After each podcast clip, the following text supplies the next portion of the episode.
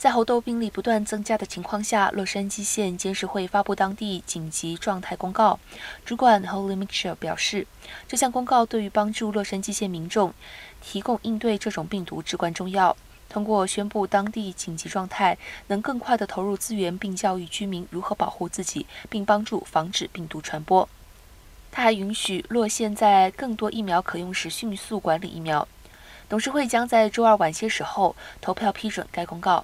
批准后，他们将根据加州灾难助援法请求恢复助援，并且要求加州加快获得州和联邦资源以及其他适当的联邦救灾计划。